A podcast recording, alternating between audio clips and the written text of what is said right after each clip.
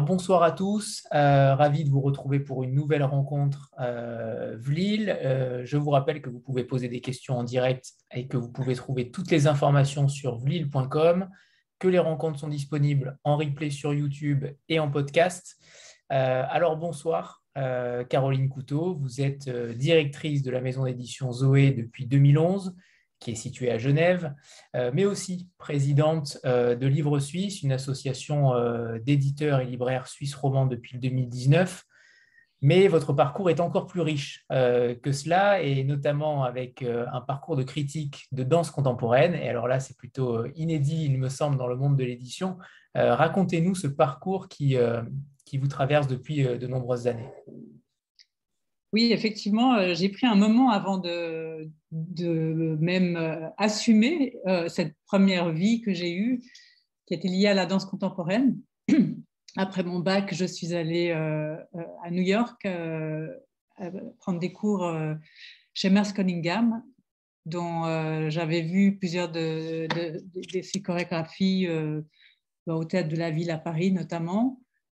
Euh, et je dois dire qu'entre Merce Cunningham et Pina Bausch, je pense que c'est à 15 et 16 ans les émotions esthétiques les plus puissantes que, que j'avais jamais ressenties.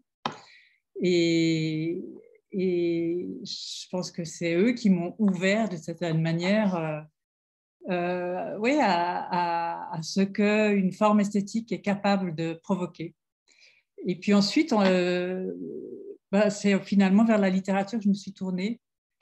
Mais même si, en effet, j'ai été critique de danse contemporaine, j'ai programmé aussi un peu, euh, ce qui m'a permis d'énormément voir de choses euh, aussi à l'étranger.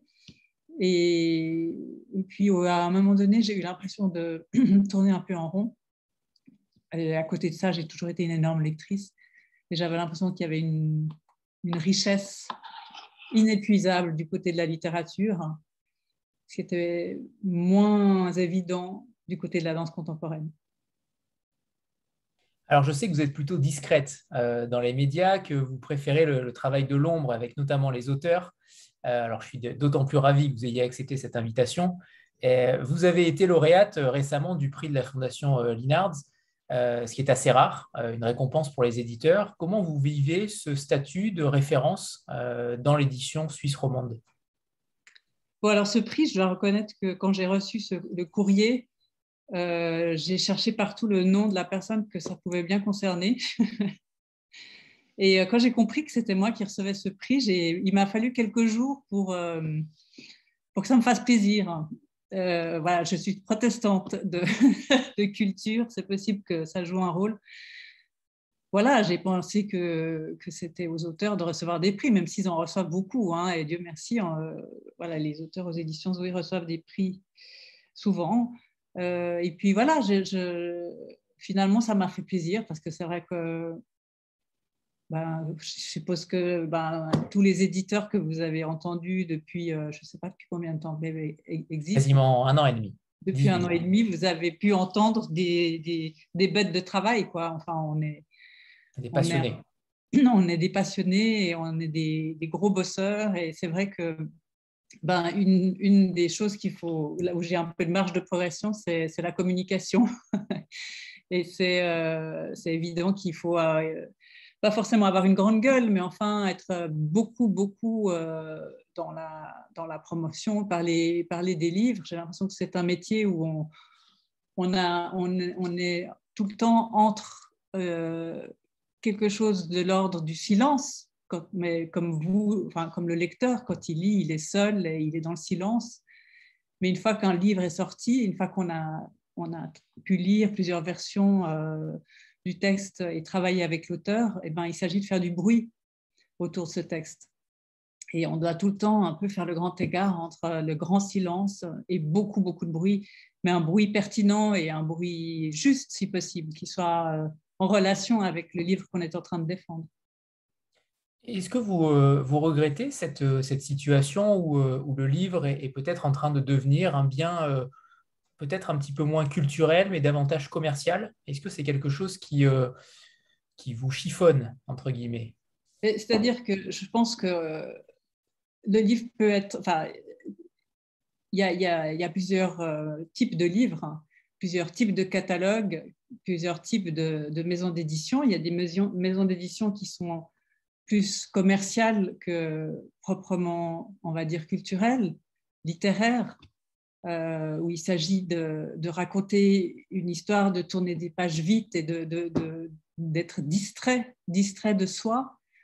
Et puis vous avez des, maisons d'édition, euh, et Zoé, j'espère, en fait, en fait partie, qui, privilégient une écriture, qui privilégie, qui privilégie euh, voilà, la littérature, qui, dépasse, si vous voulez, le, le plaisir qu'on oublie tout de suite, mais qui essaye de procurer un plaisir, disons, très profond, très durable, grâce à une forme esthétique en lien avec une, une voix, une écriture, une musique.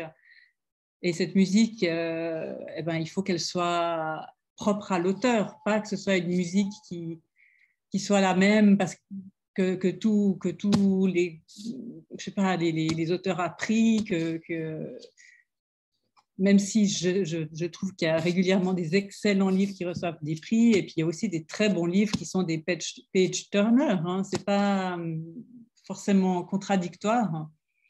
Moi, je, suis, euh, je joue le jeu. Hein. J'essaye de défendre mes livres aussi pendant la rentrée. Euh, j'essaye, et parfois ça arrive que, les livres que je publie figurent dans les listes, dans les sélections de, de, de grands prix.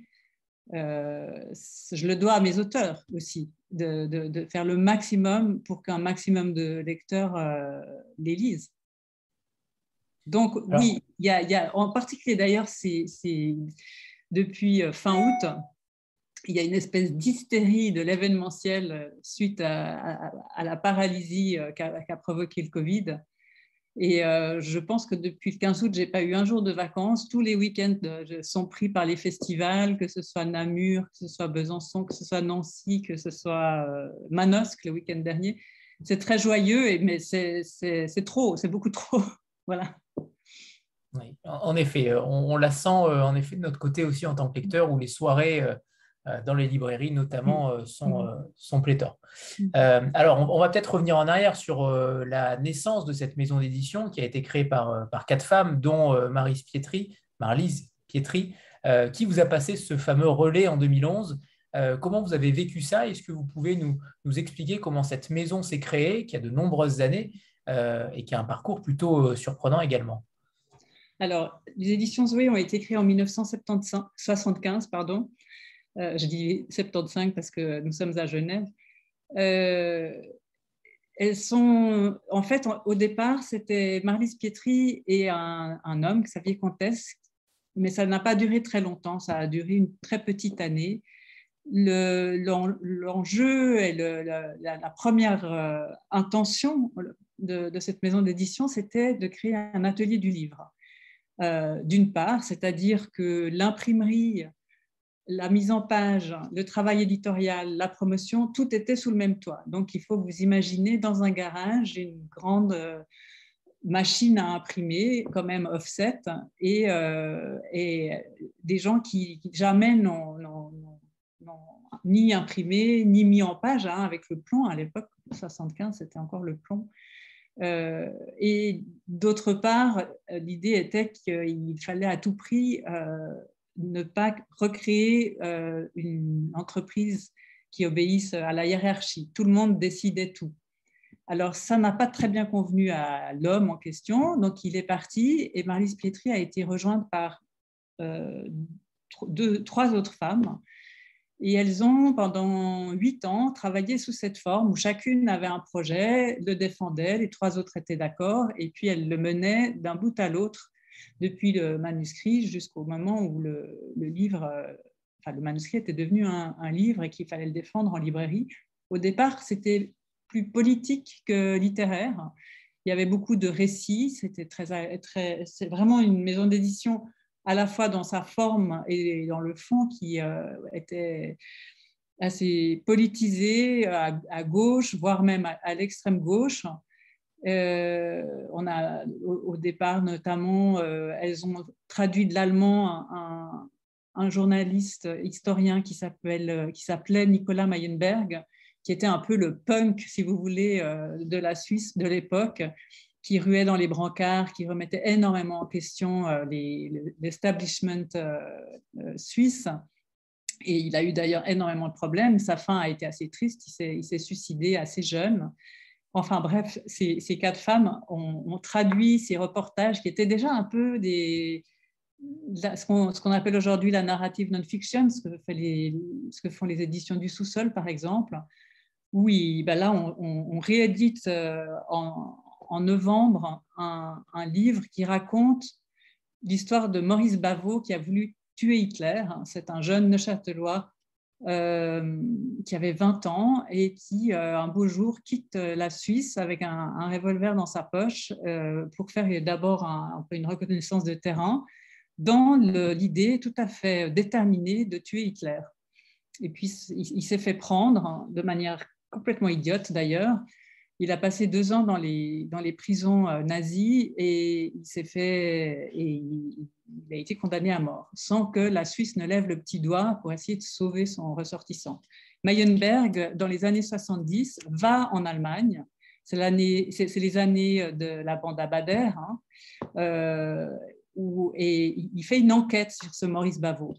Donc on a dans ce livre euh, premièrement, extrêmement bien écrit. C'est pour ça que je le réédite. S'il n'y avait pas une écriture, euh, j'aurais pas eu envie de le, rééditer. Mais avec voilà, une, vigueur, un muscle absolument étonnant. Moi, j'ai été extrêmement surprise hein, de, la qualité de sa, langue. Et il raconte comment, euh, dans l'Allemagne des années 70, il fait un reportage sur la vie de cet homme qui, dans les années 30, à 20 ans, euh, dans les mêmes lieux, cherche à trouver une manière de se trouver face à face avec Hitler pour lui tirer dessus. Ça paraît d'une naïveté confondante, mais c'était encore imaginable. C'était encore l'époque où euh, c'était dans les années 34, donc il n'était pas encore bardé de, gens autour de lui et il prenait beaucoup de bains de foule. Bon, voilà, donc elle, publiait, euh, par exemple, Nicolas Weinberg, elles ont publié aussi Madeleine Lamouille, euh, c'est un livre qui s'appelle Pipe de terre, pipe de porcelaine. C'est le récit d'une femme de chambre qui raconte pendant euh, à peu près une vingtaine d'années, entre 1920 et 1940, son travail dans deux maisons bourgeoises, l'une très bourgeoise, l'autre très aristocratique, l'une euh, près de Fribourg et l'autre près de Genève. Et euh, voilà, une femme de chambre, elle, sait tout. Elle, connaît tout de l'intimité des, gens pour qui elle travaille. Donc, d'une part, elle raconte les gens chez qui elle est, elle raconte, elle, son travail et les rapports qu'il y avait entre, maître et serviteur, qui sont, euh, comme on peut imaginer, enfin, qui sont, qui sont invraisemblables, complètement invraisemblables. Et en même temps, et c'est pour ça que c'est euh, intéressant et, est, assez subtile. Elle n'est pas que dans la condamnation ou la, revendication, parce qu'il y a aussi un attachement, il y a aussi une affection qui se, qui se crée, pas toujours, avec euh, certains des gens pour qui elle a travaillé. Et c'est aussi un livre qu'on a réédité ben, l'année dernière, Pipe de terre, pipe de porcelaine. Mais voilà, au bout d'un moment, la maison s'est euh, un peu modifiée. Euh, en 1984, euh, les trois femmes qui entouraient Marie Pietri sont parties et elle s'est retrouvée toute seule à bord. Peu à peu, la maison est devenue plus littéraire, euh, donc moins de, moins de récits, plus de romans, plus de fiction, passablement de récits de voyage. Vous savez, en Suisse, en particulier en Suisse romande, on a beaucoup d'écrivains voyageurs, de très grands écrivains voyageurs. Le premier écrivain voyageur étant Nicolas Bouvier. Et euh, je pense que d'ailleurs, si, nous avons autant d'écrivains voyageurs, c'est parce que la Suisse est si petite et si encerclée. Euh, il faut qu'on bouge, il faut, il faut pour voir le monde, euh, le comprendre, le sentir et savoir qui on est, il faut, il faut sortir, il faut voyager, sinon on, devient, on devient fou. En tout cas, quand on, est, quand on a une sensibilité d'écrivain. Donc voilà, Nicolas Bouvier entre, euh, euh, dans la maison. Euh, Nicolas Bouvier, c'était un auteur extrêmement infidèle. Il n'avait pas du tout l'idée que on a un éditeur une bonne fois pour toutes et on fait son, chemin d'écrivain aux côtés de, cet éditeur. Bon, il y a une raison assez valable à, cela, c'est que l'usage du monde, qui est, son, œuvre principale, en tout cas la plus connue, eh bien, euh, il l'a édité, figurez-vous, à compte d'auteur. Il a envoyé ce livre euh, chez plusieurs éditeurs ça a failli se faire chez Juillard, finalement pas. Enfin, il y a eu toutes sortes d'incidents. C'était très, c'est très rocambolesque. Toujours est-il qu'il a, il a finalement publié son livre aux éditions Draw, qui est une maison d'érudition euh, basée à Genève, mais à compte d'auteur. Donc, je suppose que c'est un peu pour ça qu'il ne s'est jamais attaché à un éditeur. Il n'empêche, euh, on a plusieurs textes, euh, notamment son seul et unique recueil de poèmes, Le dehors et le dedans, qui, selon certains spécialistes de Bouvier, euh, constitue un peu le cœur de, l'ensemble de l'œuvre. En fait, c'est assez, assez étonnant parce que ce, ce, recueil de poèmes, qui rassemble à la fois des poèmes qu'il a pu euh, écrire euh, pendant ses voyages et d'autres, c'est le dehors, et puis le dedans, c'est ce qu'il a écrit depuis chez lui. il n'a cessé ce petit recueil de poèmes, de le retravailler.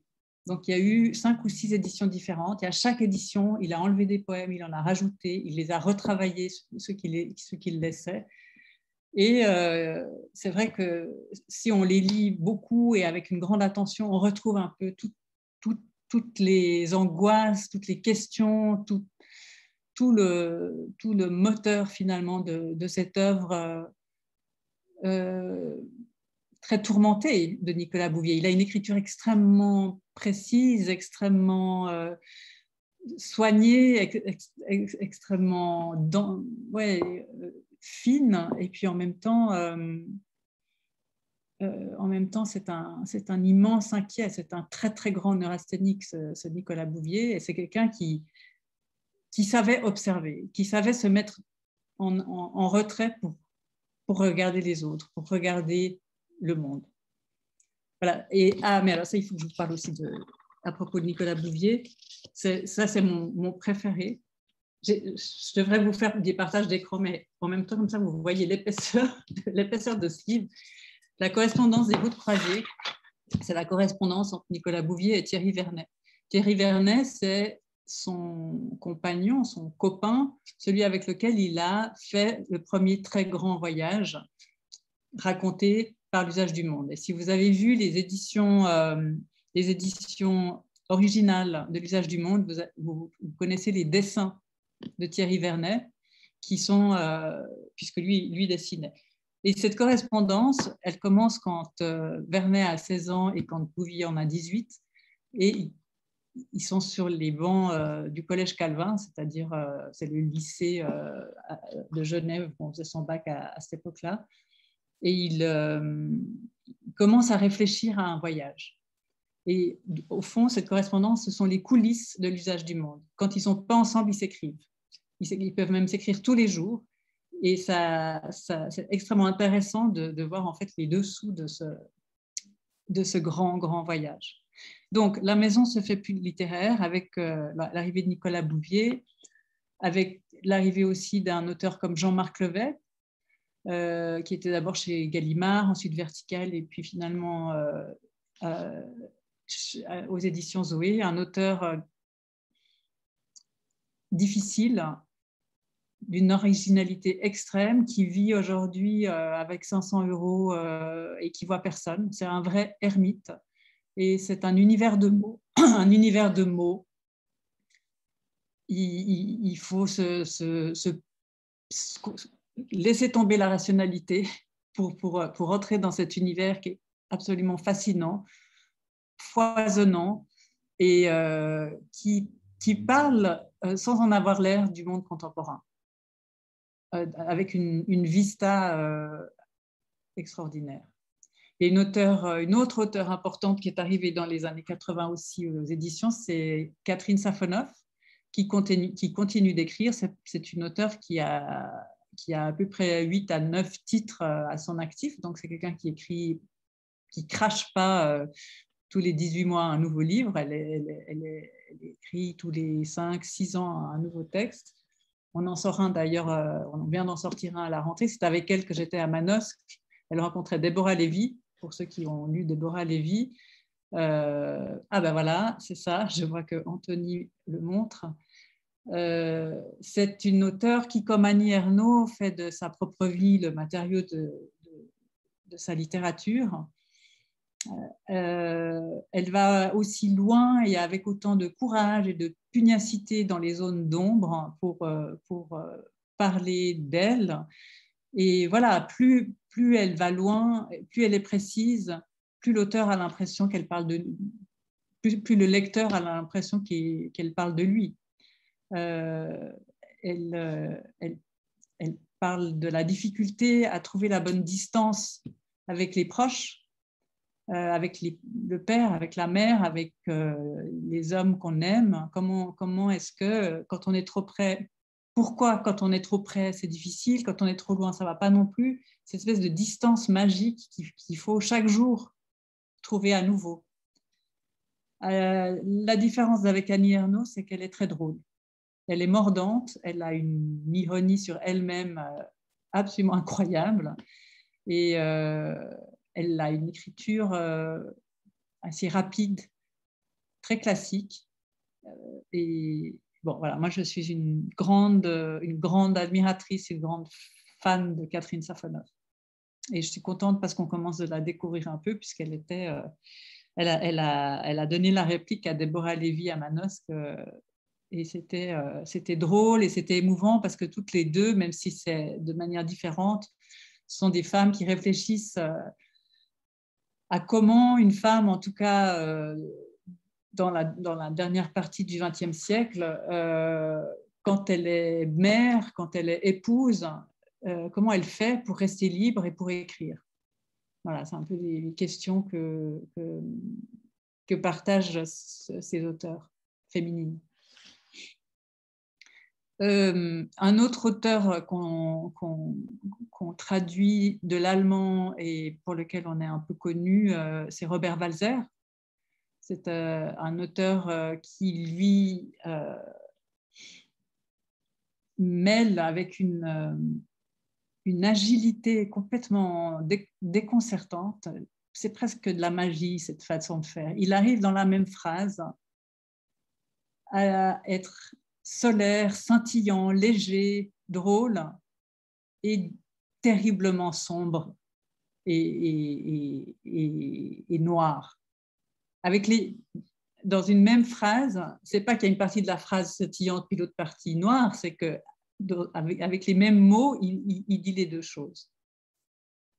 Et le, Robert Walzer contemporain, euh, que nous traduisons aussi, c'est Mathias Choquet, qui est un, Suisse de Berlin, qui vit à Berlin depuis à peu près 30 ans. Il a reçu le prix féminin étranger en 2009 avec Maurice Alapoule. Et lui aussi, c'est un, homme qui observe le monde avec une, espèce de, recul amusé, catastrophé. Il est atrabilaire. Là, on, sort en octobre un livre qui s'appelle Le Gros Poète, euh, qui est un double de lui et qui, euh, qui est complètement à côté de la plaque. Il fait tout faux. Il, est à Berlin euh, les, au moment de la chute du mur euh, entre 1989 et, les années 90, il est le, meilleur observateur qu'on puisse imaginer euh, pour raconter cette, nouvelle ville qu'on est en train de fabriquer, euh, des chantiers partout, une espèce de cicatrice entre l'Allemagne de l'Est et l'Allemagne de l'Ouest qui n'arrive pas à, se, fermer.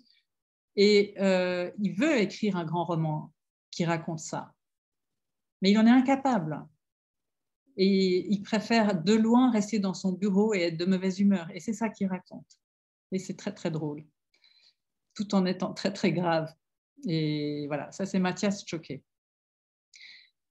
Euh, voilà, ça, m'amène très gentiment à, mon arrivée. moi, je suis arrivée en 2008 aux éditions Zoé et j'ai repris la direction. Enfin, Marlise Pietri m'a voilà, m'a demandé de, reprendre cette maison en 2011.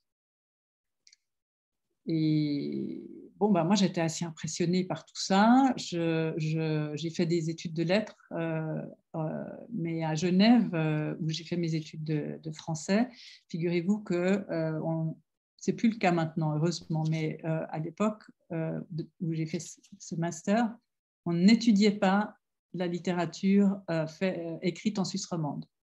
Donc, je n'ai étudié que la littérature française on est dans cette petite partie du pays, c'est-à-dire la partie francophone, mais en particulier à Genève, on, est, on a vraiment un, complexe d'infériorité où tout ce qui se fait ici est moins intéressant que ce qui, fait, ce qui, se fait à Paris et en France en général.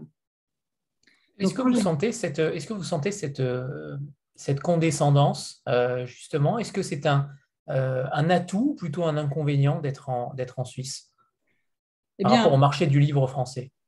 C'est évidemment les deux, hein, mais cela dit, je pense que ça change beaucoup. Euh, je, trouve qu'en dix ans, euh, j'ai ressenti. Alors, il y a toujours eu des gens en France qui, connaissaient la littérature romande et qui, la défendaient bien, mais c'est vrai qu'ils étaient rares et j'ai l'impression qu'ils le sont de moins en moins, mais vraiment de moins en moins.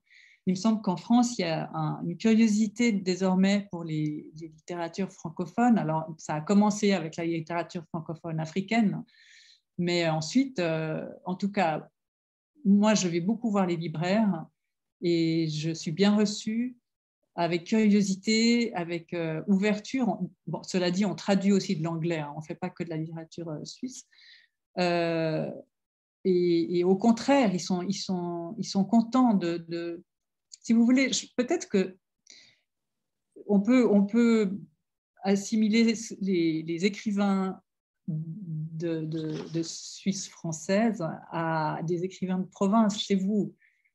Euh, on est, la, particularité, c'est qu'on n'est pas de Paris euh, et qu'on est, on est dans les marges. Et être dans les marges, ça donne une liberté aussi. C'est aussi fécond de ne pas être dans la capitale parce qu'on est peut-être moins euh, euh, inquiet d'être à la mode, de, de, de, faire ce qu'on attend de nous. donc, on a une forme de liberté. La marginalité, c'est vraiment, ça donne vraiment une, une, liberté, il me semble. Mais, Je suis inconvaincu. Vous êtes inconvaincu vous, vous, ne vivez pas à Paris? Non, et non, évidemment. évidemment. Je suis plus proche de vous, j'habite à Nice.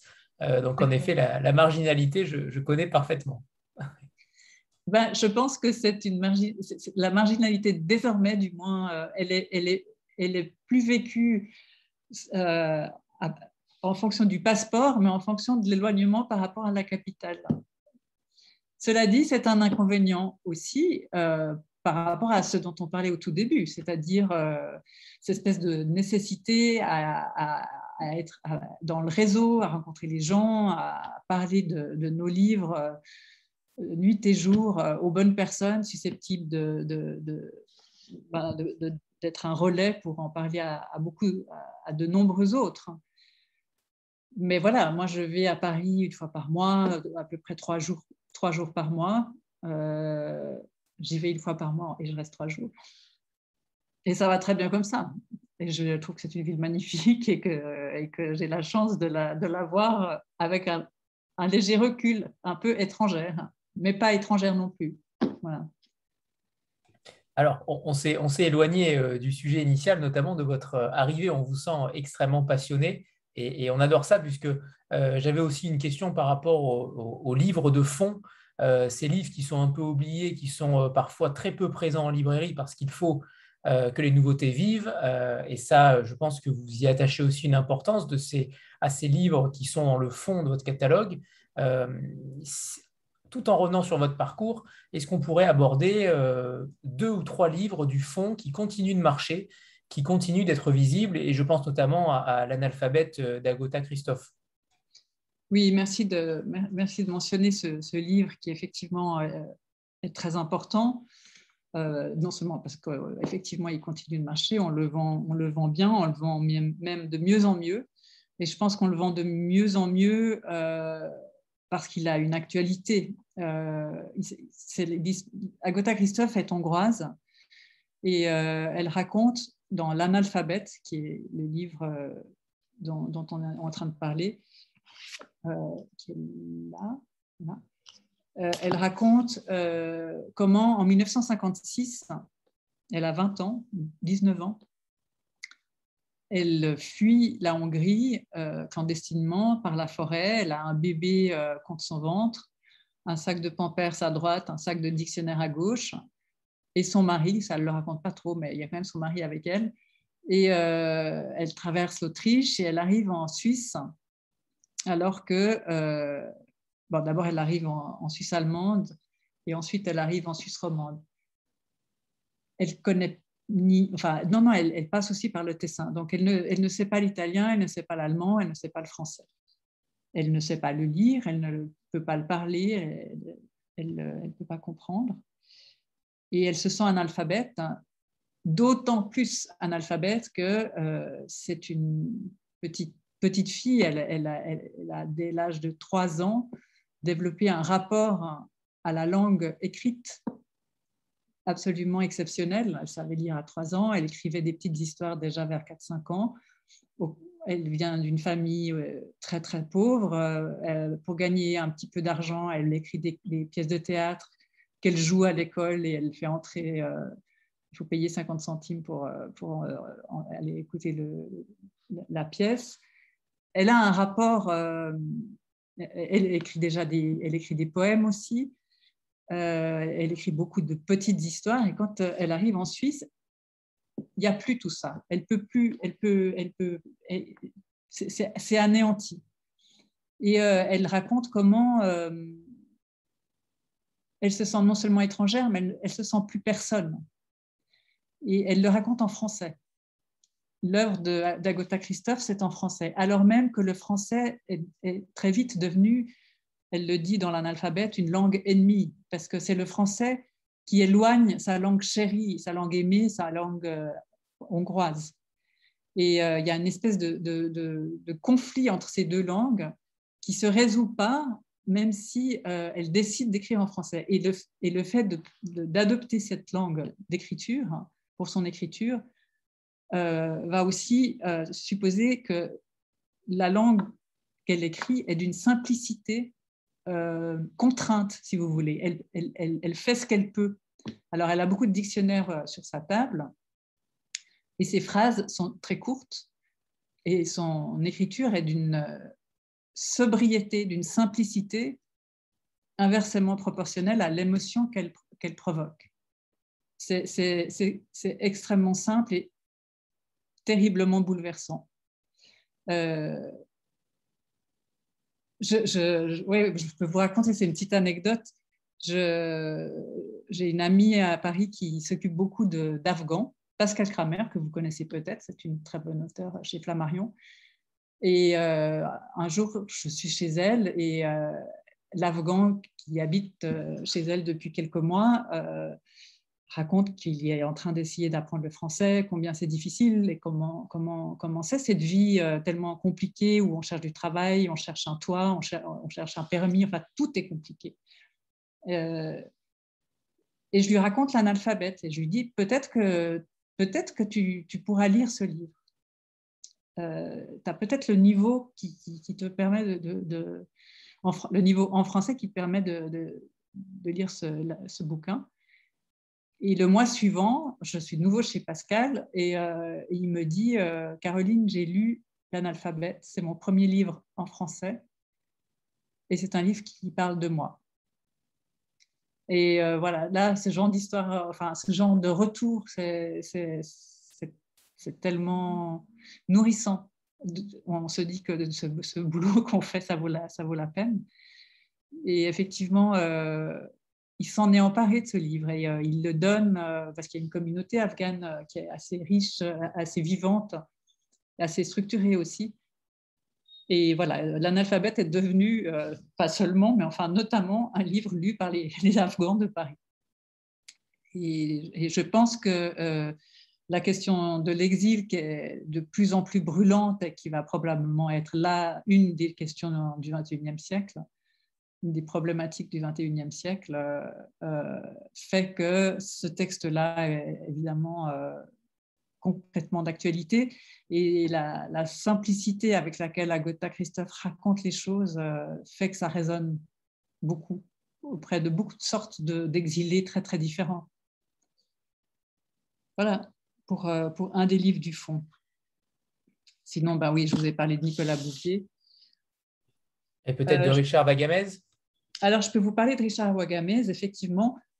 On a un, domaine anglais où on traduit de l'anglais, euh, un anglais un peu spécial, puisque euh, ce sont des auteurs du Commonwealth. Donc, des auteurs qui ont tous en commun d'avoir été, à un moment ou un autre, euh, colonisés par une grande puissance. Les, Américains, les Britanniques essentiellement, mais pas seulement. Et Richard Wagamez, eh bien, euh, c'est un natif euh, indien. on a énormément parlé euh, ces derniers temps parce qu'on a découvert, on a, le, Canada s'est enfin excusé de la manière dont les, Indiens ont, été traités, en particulier les enfants des Indiens, hein, comme on a, cherché à les christianiser à les désindianiser en les empêchant de, manger, de chanter, de parler euh, euh, comme ils l'ont appris avec leurs parents et grands-parents, en les, installant, en les kidnappant dans des, pensionnats, des orphelinats euh, chrétiens. Et c'est le cas des parents de Richard Wagamez. Pas de, Richard Wagamez, mais de, ses parents, qui du coup ont été complètement acculturés et ont souffert comme à peu près 90% de, ces gens, euh, ben, d'alcoolisme, parce que euh, tout ce qu'ils savaient faire, ils ne pouvaient plus le faire. ce sont des gens qui vivaient dans la nature, qui pêchaient et qui, avaient un savoir-faire absolument extraordinaire, mais qui n'ont plus pu faire. Donc, euh, désœuvrés, désemparés, ils se mettent à boire. Et lui-même a un parcours un peu comme ça. On a découvert en 2016 cet auteur et le premier livre qu'on a traduit de lui, Des étoiles s'éteignent à l'aube, raconte l'histoire. Je me les mélange un peu. Euh, on en a fait trois. C'est voilà, je sais. C'est l'histoire d'un jeune garçon de 17 ans qui doit, euh, qui vit avec un, paysan, un fermier blanc. Euh, son père habite pas loin, c'est un alcoolique qui un jour lui dit, écoute, je vais mourir dans, dans quelques jours et j'aimerais que tu m'accompagnes dans les montagnes. Je veux mourir face à la montagne.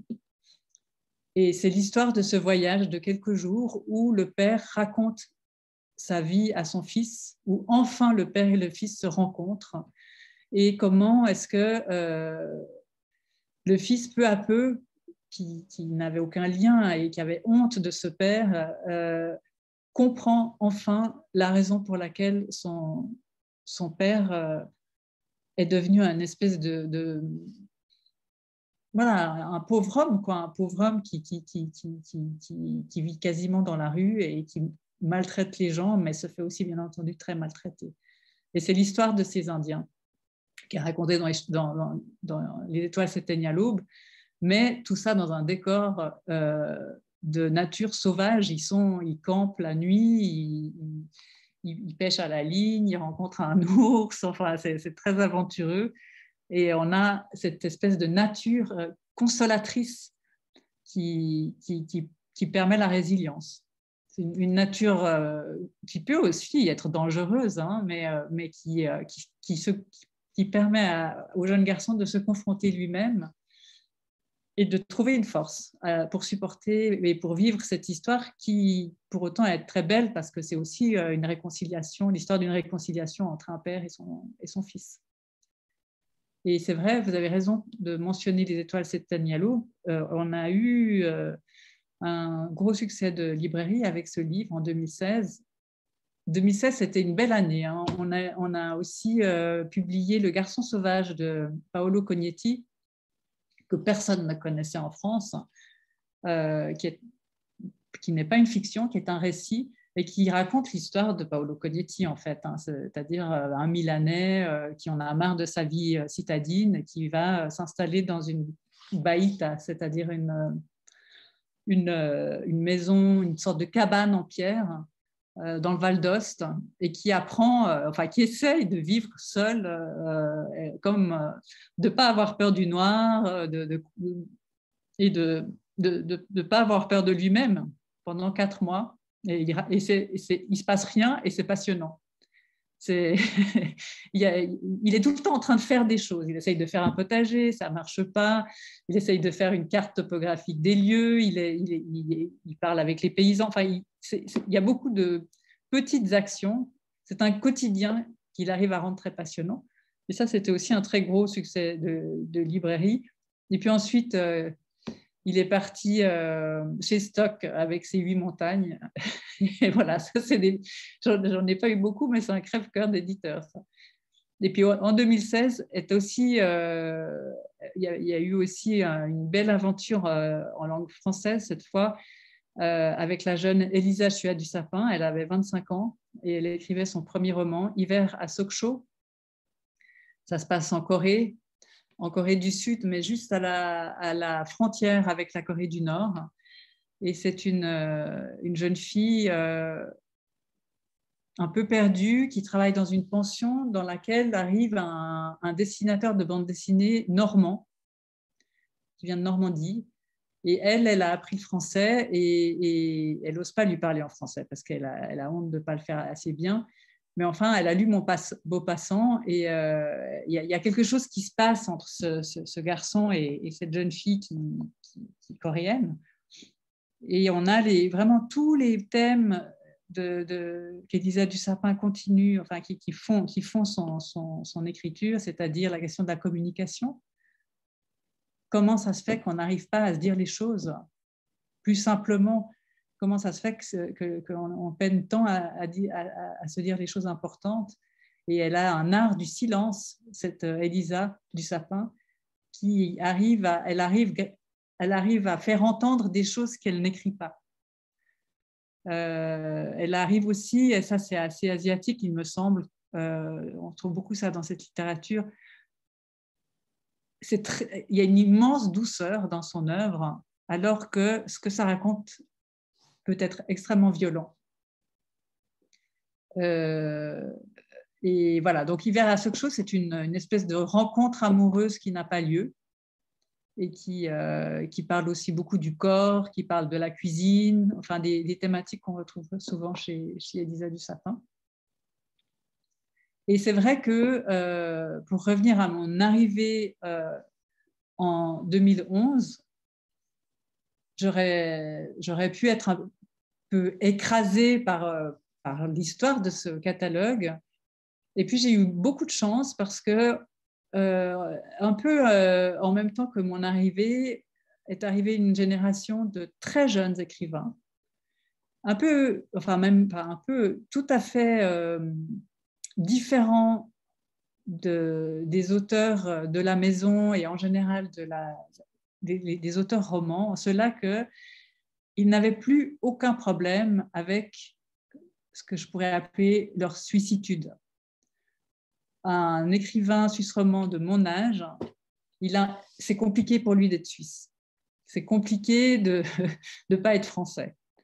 C'est même quelque chose qui est thématisé assez souvent dans les livres, ce qui n'est pas inintéressant d'ailleurs. Euh, et ces jeunes de 25 qui maintenant n'ont plus 25 ans, ils ont plutôt dans les 32, 33 ans, c'est pas du tout une question.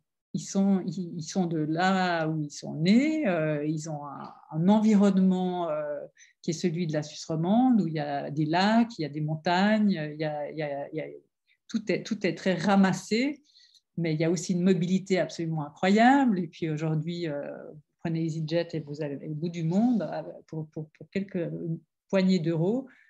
Vous avez Internet. Il n'y a, plus, me semble-t-il, il n'y a plus cette, euh, cet enfermement et cette spécificité de la littérature suisse romande Euh, on, a, souvent dit que la Suisse romande, c'était la nature, c'était l'intériorité, c'était absolument la vérité, mais franchement, aujourd'hui, je ne vois vraiment pas en quoi c'est spécifique à la Suisse. Quelque chose qui est tout aussi présent dans une littérature française, italienne, etc. Donc voilà, ces jeunes, euh, bah, il y en a eu beaucoup. Hein. Il, y a, eu Max Lob aussi, que vous, dont vous avez peut-être entendu parler, qui vient du Cameroun, qui est arrivé en Suisse maintenant il y a un petit peu plus de dix ans et qui a une écriture euh, extrêmement inventive, très joyeuse, très jouissive. Il, est, capable de parler de, tyrannie euh, tout en riant on appelle le pleurer rire, hein, cette, manière assez africaine de, parler de choses dramatiques euh, avec humour. Euh, il y a au fond beaucoup d'auteurs euh, qui rassemblent plusieurs nationalités. Ça, c'est, je pense, une, des particularités de cette nouvelle génération.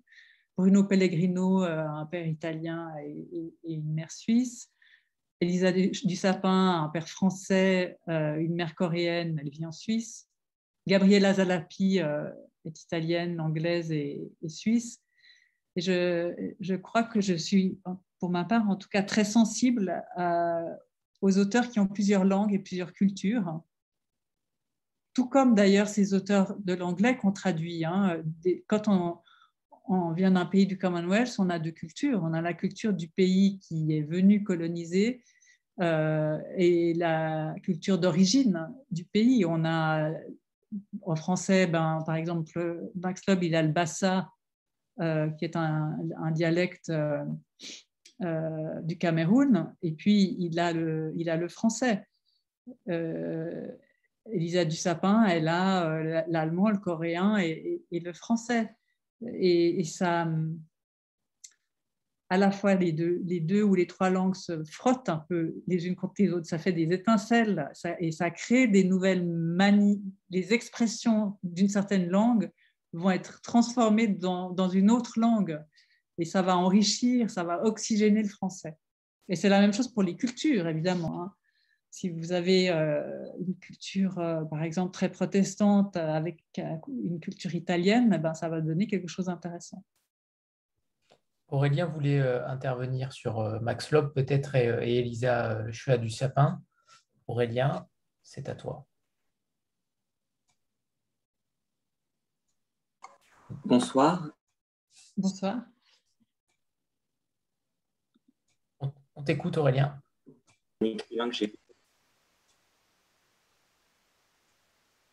Ça n'a pas l'air de marcher. On va, on va, passer la parole à Annie Rose et, et on reviendra vers toi après. Bonsoir à tous. Euh, moi, j'aimerais revenir justement sur euh, Elisa Chadu-Sapin, qui est une autrice que j'aime beaucoup. Est-ce que vous pouvez nous parler un peu de, cette rencontre avec euh, cette autrice et peut-être nous dévoiler s'il y a un prochain roman à venir? Et nous parler aussi, il me semble, hein, d'une adaptation cinématographique qui pourrait voir le jour. Oui, je suis très bien informé. très, très bien informé. Euh, oui, alors Elisa, elle a, fait, euh, un bachelor à l'Institut suisse de Bienne, qui est un, une école euh, fédérale. Donc, vous avez des Tessinois et, la langue allemande, la langue italienne et la langue française est représentée par l'ensemble des étudiants. C'est trois ans d'études où on, on apprend à écrire. Alors, c'était un institut qui a été créé il y a un petit peu plus de dix ans. Quand il a été créé, ça a fait toute une histoire parce que autant pour les germanophones, c'était quelque chose d'assez normal. Hein, euh, les germanophones comme les anglophones, dans toutes les universités américaines et anglaises, vous avez un département, ils appellent ça de creative writing. Et euh, la question, c'est pas euh, d'apprendre à avoir du talent, c'est d'apprendre à travailler. Et en France et en Suisse romande, on pensait que c'était vraiment un crime de lèse-majesté que d'apprendre à écrire. Bref, c'est une petite parenthèse. Donc, Elisa est sortie de, ce, de cet institut. Elle a envoyé aux éditions Zoé, mais aussi à d'autres maisons françaises, euh, Hiver à Sopcho, que j'ai eu la chance, c'est parfois des coïncidences, hein, de lire vite et, euh, donc, du coup, j'ai tout de suite euh, pris contact avec elle. Euh, et j'ai été plus rapide que d'autres qui étaient des, maisons très intéressantes en France. voilà, donc, et on, a eu un, voilà, on, a un rapport de confiance important. Elle est très jeune et, elle a eu un, vraiment, c'était un, joli succès avec ce premier roman et elle a elle s'est débrouillée avec une maturité euh, face à ce succès qui m'a complètement euh, estomaqué. Et euh, bah, si vous connaissez bien ce qu'elle écrit, vous avez, pu, voir que autant dans Ivera Show, dans Libye du Pachinko que dans Vladivostok Circus, vous retrouvez toujours cette même qualité d'écriture elliptique, silencieuse. Bah, je vous parlais de la douceur et de la violence, de la question de la communication. Euh, je pense que c'est quelqu'un qui ronge son os. Euh, je pense que les grands auteurs écrivent toujours le même livre avec des angles un peu différents, des histoires différentes, mais on a, toujours euh, les mêmes obsessions que, vous retrouvez, de livre en livre. Et oui, la réponse est oui. Elisa Dussapin est en train d'écrire un nouveau texte. on a décidé d'un commun accord qu'on allait ralentir un tout petit peu le rythme parce qu'elle ne se contente pas de d'écrire tous les deux ans un nouveau roman, mais elle est traduite. Elle est beaucoup traduite et là, elle, euh, Ivera vient d'être traduit en anglais, ça, marche bien, elle est très très sollicitée et euh, voilà, elle est dans un état de... Enfin, il faut, il faut, faut pas qu'elle soit trop épuisée pour, euh, pour faire un bon prochain livre. Donc, euh, ce sera plutôt pour la rentrée 2023. Ou 22, oui, 23. Parce que elle a, a sorti euh, Hiver Show en 2016, ensuite en 2018 euh, Libye du Pachinko, en 2020 euh, Vladivostok Circus, et ça ne sera pas en 2022 mais en 2023. Et oui, en effet, euh, il y a un réalisateur franco-japonais qui s'intéresse, un jeune réalisateur qui a reçu un prix à Cannes pour un moyen métrage qu'il a fait sur Fukushima que j'ai vu et euh, j'étais, mais euh, je pense aussi émerveillée quand j'ai vu ce, ce, moyen métrage que quand j'ai lu la première version d'Ivera Show.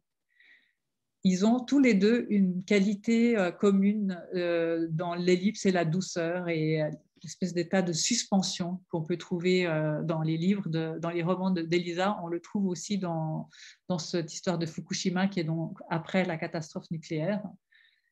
Ils, ils se sont rencontrés, ils s'entendent bien, mais c'est un peu prématuré, je trouve, d'en parler parce que, euh, vous savez, quand on fait un film, euh, on fait à peu près 14 versions et ensuite on doit trouver de l'argent. Et, ce sera forcément une, coproduction euh, franco-suisse et peut-être même euh, d'autres pays. C'est des énormes, des, très lourds dossiers, un, gros, un gros processus assez lent, mais je suis assez optimiste. Et par contre, le milieu de l'horizon de Roland Buty, il me semble, pour celui-ci, c'est déjà en très bonne voie, puisqu'il sortira dans les salles. Le 20 octobre. Tout à fait. Donc, vous êtes vraiment très bien enseigné, bravo. Je prépare, je prépare mes rencontres. Donc, le milieu de l'horizon, ça, c'est effectivement une, jolie histoire. Euh, c'est un livre qui est écrit par Roland Buty, qui est un écrivain du canton de Vaud, de mon âge, qui euh, raconte l'histoire euh, d'un été caniculaire à la campagne en 1900, maintenant je ne sais plus, 74 ou 76, je ne sais plus, dans une ferme où euh, tout, se disloque, la nature se dessèche sans poussière, elle, se, défait, et la famille aussi, parce que la mère, euh, qui est une femme très petite, très fluide, elle, est dans un univers de géants, entre les vaches, son mari, le travail à faire, et, elle, est, délicate et, fluette, et elle rencontre la postière avec laquelle elle va avoir une histoire amoureuse, une relation amoureuse, sentimentale. Et elle va quitter la ferme. Et c'est la fin du monde, évidemment. Donc, euh, voilà, c'est cette histoire-là que, raconte le, narrateur qui a 13 ans et qui, euh, donc ses parents sont plus en mesure pendant, pendant quelques semaines de faire marcher la ferme et il doit prendre les choses en main lui, euh, alors que, euh, que c'est la canicule et que les pompiers tardent énormément à arriver avec l'eau pour, pour un peu arroser les, champs. Et cette histoire a, a été effectivement tourné au cinéma. Euh, c'est Laetitia Casta qui joue le rôle de la mère.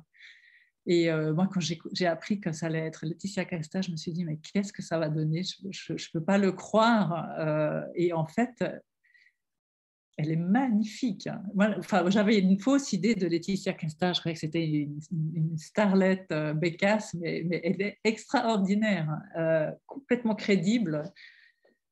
Enfin, voilà si, vous avez l'occasion d'aller voir Le milieu de l'horizon, donc ils ont gardé le même titre hein, que, le, roman. Est-ce que j'ai ça sur ma table? Le... Non, je n'ai pas. je trouve que c'est un, film réussi. Euh, Roland aussi, c'est un auteur euh, d'éditieux qui, euh, qui, est, l'inverse d'un emmerdeur. Il a, dit, à partir du moment où nous donnons les, droits cinéma, c'est plus mon histoire. Pas mon, ils font ce qu'ils veulent. Et effectivement, le, le, scénario a été tiré un petit peu du côté du point de vue de la femme par rapport au livre qui est vraiment du côté de l'enfant qui raconte. Et la, question de l'homosexualité et d'un certain féminisme est, plus présente que dans le roman, elle est aussi présente dans le roman, mais de manière, euh, disons, en creux, je dirais. est déjà validé. Euh, Aurélien, si tu, as, euh, si tu as ta question et que la connexion marche, c'est à toi. Sinon, c'est à Isabelle. Est-ce qu'on m'entend? C'est bon, super. Alors, concernant Max Loeb, parce que j'aime beaucoup les auteurs africains, personnellement, et autrice africaine. Comment est-il arrivé euh, au sein de votre catalogue et quel livre recommanderiez-vous pour le découvrir? Alors, Max Loeb, euh, c'est la même chose. Il a envoyé son, manuscrit par la poste, comme Elisa. Et euh, donc, c'est des histoires qui arrivent, hein. même si.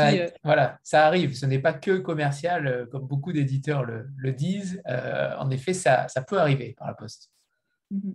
Ça peut arriver. Et Simplement, évidemment, on frustre quand même beaucoup, beaucoup de monde. Hein. Sur 1000 manuscrits reçus dans l'année, euh, il y en a un qui sera, qui sera publié. Nous, on publie 25 livres par an. Euh, enfin, on publie plutôt 18 nouveautés par an, parce que je compte les poches quand je dis 25.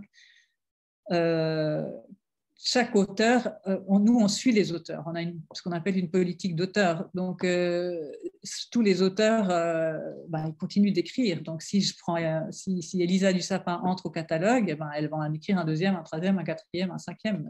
Et on, le souhaite. Ce qui fait que tous ces auteurs-là prennent déjà beaucoup de place et pour pouvoir faire entrer un, nouvel auteur au catalogue, il faut, être très sûr de son coup parce qu'après, on, s'engage. Enfin, il peut y avoir des accidents, hein, c'est sûr.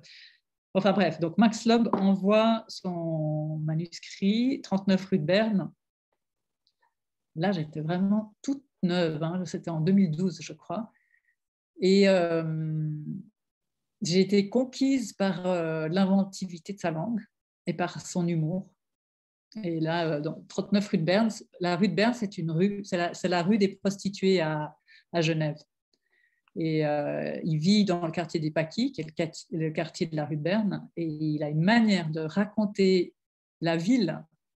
C'est souvent, c'est souvent les gens, les étrangers entre guillemets, qui voient évidemment mieux les choses que les autochtones.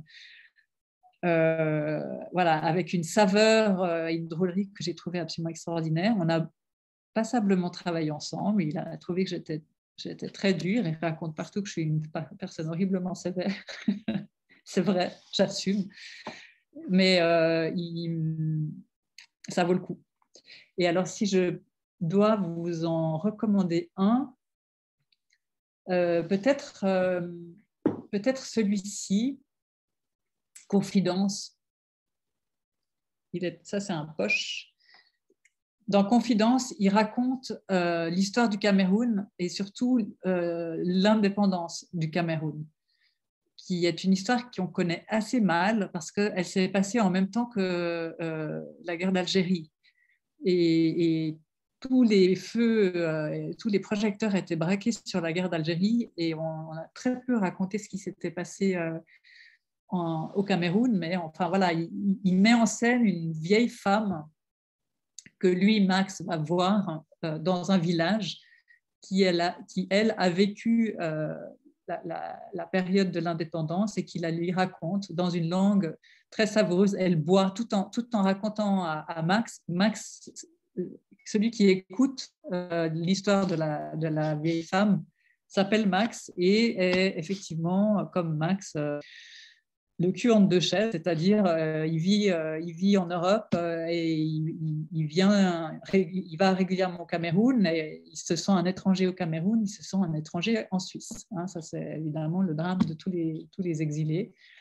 Et elle le traite de blanc-bec et elle lui raconte son histoire tout en buvant un alcool très fort. Elle est de plus en plus ivre et il y a de plus en plus drôle et de plus en plus tragique aussi, hein, puisque l'histoire euh, est assez tragique et assez violente. Ça s'appelle Confidence. Mais, euh, mais vous pouvez lire aussi 39 rue de Berne, qui est, l'histoire de l'arrivée euh, d'une famille camerounaise en Suisse. Il y en a un que j'aime beaucoup, c'est le deuxième, qui s'appelle Trinité Bantou. On va bientôt le passer en poche parce qu'on on a quasiment, il est presque épuisé en grand format c'est l'histoire de, bah, très, très inspirée de Max qui, fait des études. Euh, qui, il a passé son, bac euh, au Cameroun. Il est arrivé euh, en Suisse par le Tessin. Il est resté quelques années au Tessin. Il parle du coup très bien l'italien. Puis ensuite, il est venu en, à Lausanne, puis Genève. Il a, il a fait des études universitaires en communication et il a cherché du boulot et il n'a pas trouvé de travail. Et il met en scène cette histoire, un noir qui cherche du travail euh, en Suisse. Et euh, qui, qui, va, qui touche le chômage et comment ça se passe euh, d'aller chercher du, comment ça se passe de chercher du travail, comment ça se passe les interviews, comment ça se passe les, périodes au chômage ou quand on est noir ou blanc, c'est égal, mais, mais, disons que chercher du travail en tant que noir, on a beau dire, ça reste quelque chose de beaucoup plus difficile. Et il raconte ça, et comme je, le disais, c'est ce, pleurer-rire propre à, Max Loeb et à beaucoup d'écrivains euh, africains francophones. C'est terrible et très très drôle. La Trinité Bantou. Euh, avant de, passer la parole à Isabelle et, et Cédrine Thiel, on va faire une photo de groupe. Euh, on a l'habitude de faire une petite photo de groupe, donc voilà, préparez-vous. Trois secondes. 3, 2, 1. C'est parfait. Du Vagamès, magnifique.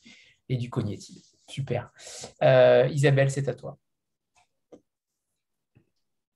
Oui, bonsoir à tous et merci euh, Caroline pour, euh, pour cette passion qui nous anime tous, mais que vous transmettez très bien. moi, je voulais revenir très vite fait sur Wagamese parce que j'ai découvert en fait cet auteur totalement par hasard puisqu'il faisait partie d'une des sélections du prix Sésame il y a quelques années. Et, euh, et quand j'ai ouvert le livre et que j'ai vu que c'était une histoire d'Indien et de cow-boy, je me suis dit, mais qu'est-ce que c'est que ce. Enfin, c'est pas du tout mon univers.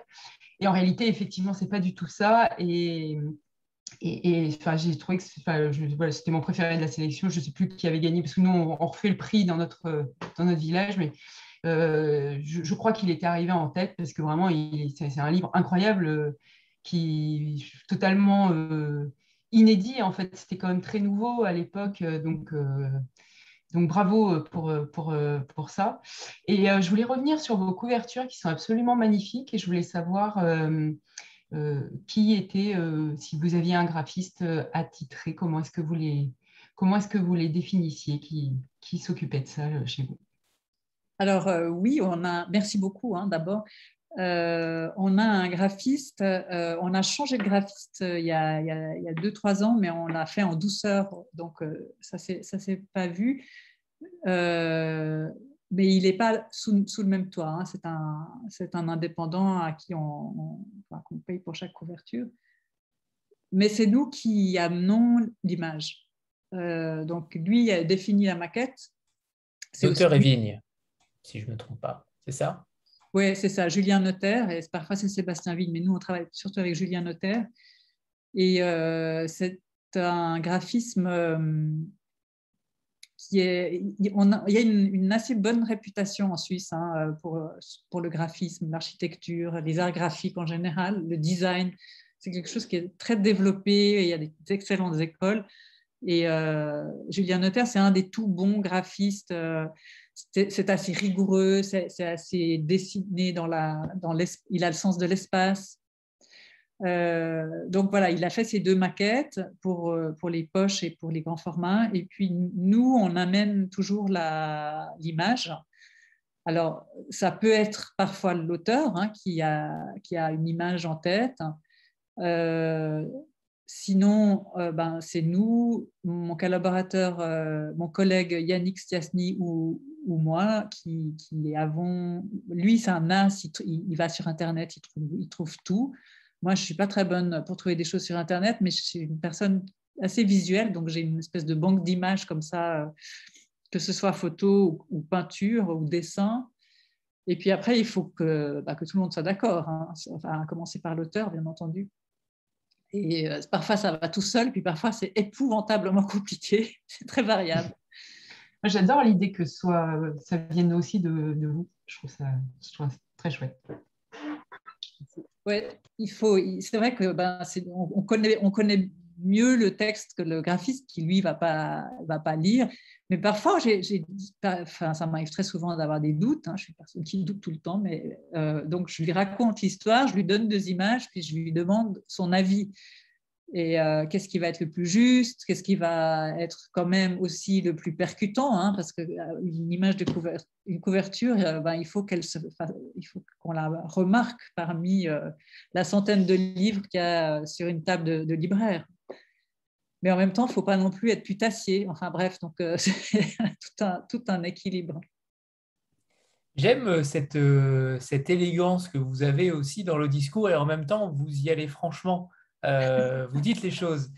ça, c'est plutôt rare. On est souvent d'un côté et pas forcément de l'autre, mais ça vous rend humaine et extrêmement engagée. Et personnellement, j'adore ça.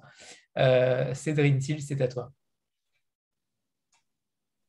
Voilà, bonsoir. Alors, euh, moi, j'avais juste un peu une question. Vous parliez justement de Elisa Chua du Sapin et de Max Loeb, qui étaient des auteurs avec euh, vous avez publié des premiers romans.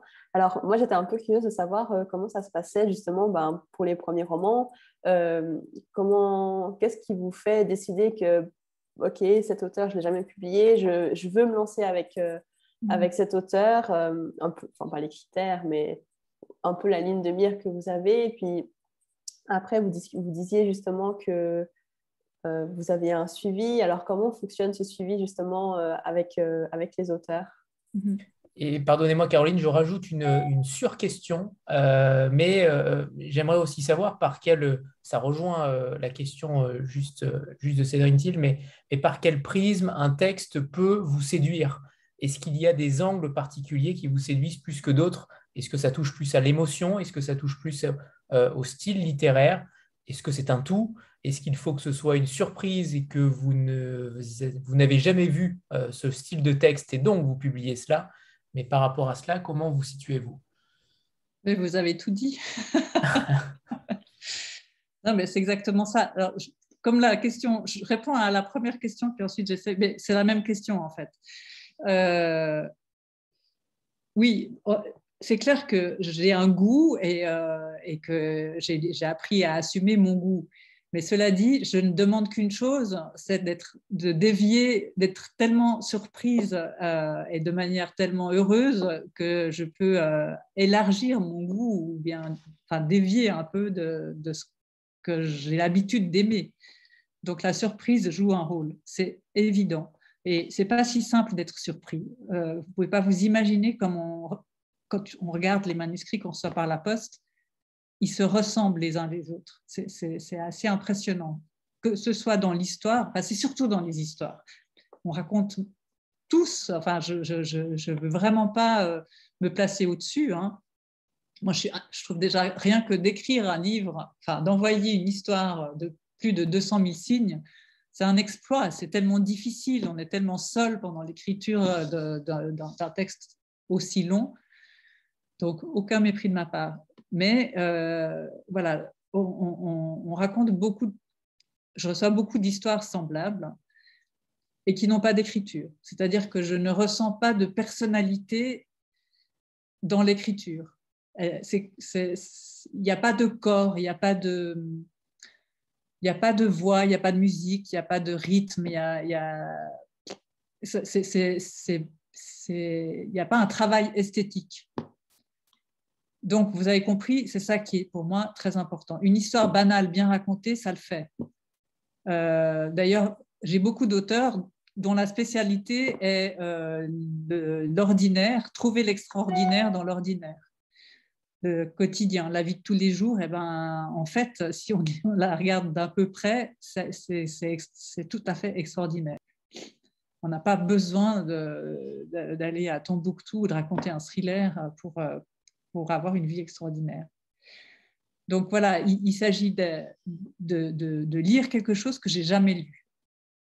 Euh, par exemple, j'ai reçu, euh, maintenant ça fait, ça fait déjà 14 mois et ça sortira en février, une histoire euh, qui s'inspire de, d'Homère qui se passe dans l'île des Cyclopes.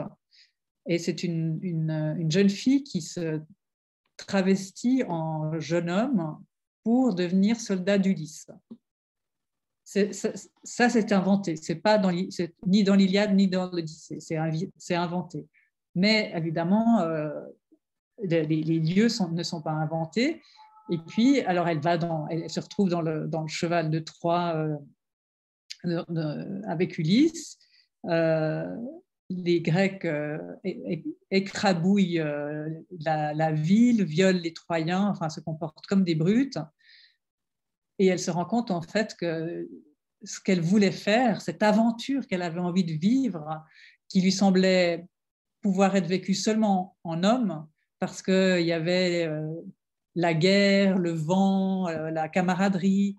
C'est en fait une boucherie épouvantable.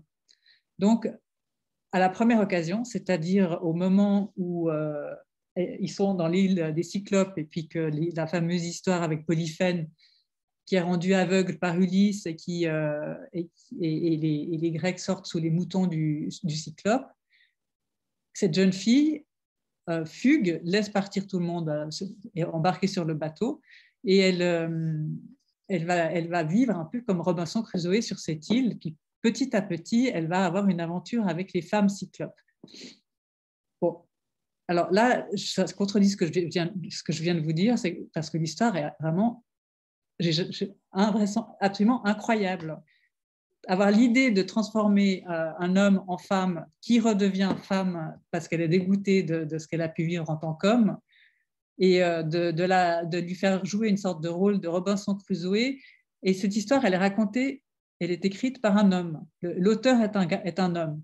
Et c'est un, une histoire euh, à la gloire des femmes. Et alors voilà, l'histoire m'a paru, paru particulièrement originale, mais surtout, c'est raconté avec une simplicité. Vous avez là, je, crois que c'est la troisième fois que j'emploie ce terme, donc voilà, je vais vous parler d'un goût. Mon goût, c'est la simplicité.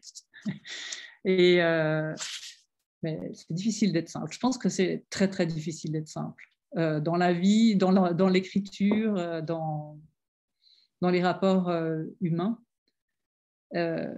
donc voilà, j'ai eu l'impression de lire quelque chose que j'avais jamais lu, à la fois au niveau de l'histoire et de la forme. Une écriture rêche, euh, un peu brutale et extraordinairement poétique en même temps. Ça va sortir en février. C'est un, un, auteur euh, qui vient de Besançon, qui s'appelle Sébastien Ménestrier, dont je ne savais rien, mais une fois que je me suis décidée, j'ai été regarder sur Internet et il se trouve qu'il a publié un premier roman chez Gallimard. Il était d'ailleurs dans la sélection des premiers romans euh, du Goncourt. Hein. Et puis il a écrit un deuxième roman chez Bûcher-Chastel dans une collection qui s'est arrêté. Et il y a beaucoup d'auteurs, c'est la collection Qui vivent de Bûcher-Chastel. Ils m'envoient tous leurs manuscrits. Ils ont dit Père et Zoé, je ne sais pas. Mais voilà, il y a des très bonnes choses. J'arrive pas à tout prendre, mais ça, j'ai pris. Alors, vous allez penser que euh, je fais partie de la DGSE ou du Bureau des légendes, euh, mais j'ai cru comprendre que vous organisiez des, ateliers d'écriture euh, dans certaines classes de Genève. C'est plutôt rare pour un éditeur d'organiser cela. Comment vous, en quoi ça consiste en réalité d'organiser ces ateliers-là? Voilà, peut-être d'abord, je peux expliquer pourquoi on fait ça, parce qu'effectivement, euh, ce n'est pas forcément notre rôle. Mais comme je vous disais tout à l'heure, euh, la littérature romande est boudée euh, à l'université, euh, mais de moins en moins, et un peu dans les classes du secondaire, mais de moins en moins. Parce qu'on on pense qu'il faut lire la grande littérature, c'est-à-dire la littérature française. Et moi, j'ai quelques obsessions, dont celle de faire lire euh, les lycéens, les collégiens, euh, la littérature qui se fait chez eux aujourd'hui. Et de faire rencontrer euh, les, auteurs à ces, élèves et de, de démythifier la lecture et de la rendre vivante. Donc, il y a plusieurs moyens de faire ça. Et un des moyens, c'est euh, du coup, pour ceux qui sont encore un peu réticents à lire les textes, c'est de faire rencontrer les auteurs, non pas en les, en, les lisant, mais en, les faisant venir en classe. Euh, ils, viennent en classe et puis ils font des ateliers d'écriture, ils donnent des thèmes et puis les élèves écrivent. Et puis un écrivain, euh, ben, il passe son temps à chercher des idées, donc il a forcément beaucoup d'idées pour faire écrire des élèves. Et, c'est très demandé. Et puis à partir de là, on a commencé à imaginer aussi euh, des présentations. Donc euh, mes collègues et moi, à tour de rôle, on va présenter notre métier. On a fait un petit film, vous pouvez regarder sur Internet, ça s'appelle Les coulisses des... Je crois les coulisses des éditions Zoé ou quelque chose comme ça. C'est ça, c'est exactement ça. Et on, présente ce film et on le commente, et c'est 45 minutes, et ça on fait avec des élèves euh, qui peuvent avoir 12 ans, hein, entre 12 ans et 18 ans. Et euh, la plupart du temps, c'est génial parce qu'ils nous regardent avec des yeux, des yeux écarquillés et, euh, et voilà, ils s'intéressent. Alors ça, on fait aussi. Puis on a une petite, exposition qui tourne pour raconter un peu ce que c'est que ce métier tout, ça toujours dans l'idée ben, de, rendre plus proche la lecture, plus, facile à, aborder. J'ai l'impression que ça, fait, pour certains, ça fait peur, le, livre, l'édition, la lecture, et l'idée, c'est de les familiariser et de leur donner envie. Et puis peu à peu, euh, quand même, de lire nos, livres, quoi. ce qui se passe. Euh, et c'est aussi pour ça qu'on a redynamiser la, collection poche. Euh, désormais, on en sort à peu près deux par mois. Et ouais, ça se passe très bien, je suis très contente. On a, et là je, là, je trouve que les couvertures fonctionnent bien et effectivement, les classes commencent à, à, acheter ça. Et je ne vous cache pas qu'économiquement, bah, c'est précieux, évidemment, parce que vous en vendez tout de suite une vingtaine ou, une trentaine et c'est bien vous, ne regrettez pas justement euh, le choix que font certains éditeurs euh, d'offrir les droits, enfin d'offrir les droits, façon de parler, mais d'une autre maison d'édition, de vendre pardon, des, des, droits dans une, dans une maison d'édition poche. Garder les, les, les, les, auteurs dans, au sein du catalogue, euh, j'imagine que ça fait, ça fait résonance en vous. Oui, mais pour tout vous dire, je, je, je suis un peu contradictoire. je fais ça aussi. Par exemple, Elisa Chua du Sapin, elle est chez Folio. Euh, et je, j'essaye de, de, de, de, me donner des règles, euh, ce que je fais, mais j'arrête pas de les enfreindre. Mais disons, je pense que mon rôle, c'est de faire passer les frontières à, mes auteurs. Et dans le cas d'Elisa, je pense que c'est plus intéressant qu'elle soit chez Folio. Euh, pour, sa visibilité, aussi un peu pour celle de Zoé, mais disons surtout pour la, sienne propre. Et c'est aussi comme ça qu'on a un rapport, un très bon rapport de confiance. C'est que je, réfléchis en fonction de, là où est l'accessibilité. L'accessibilité peut-être du texte pour un grand, plus grand public. Oui, oui.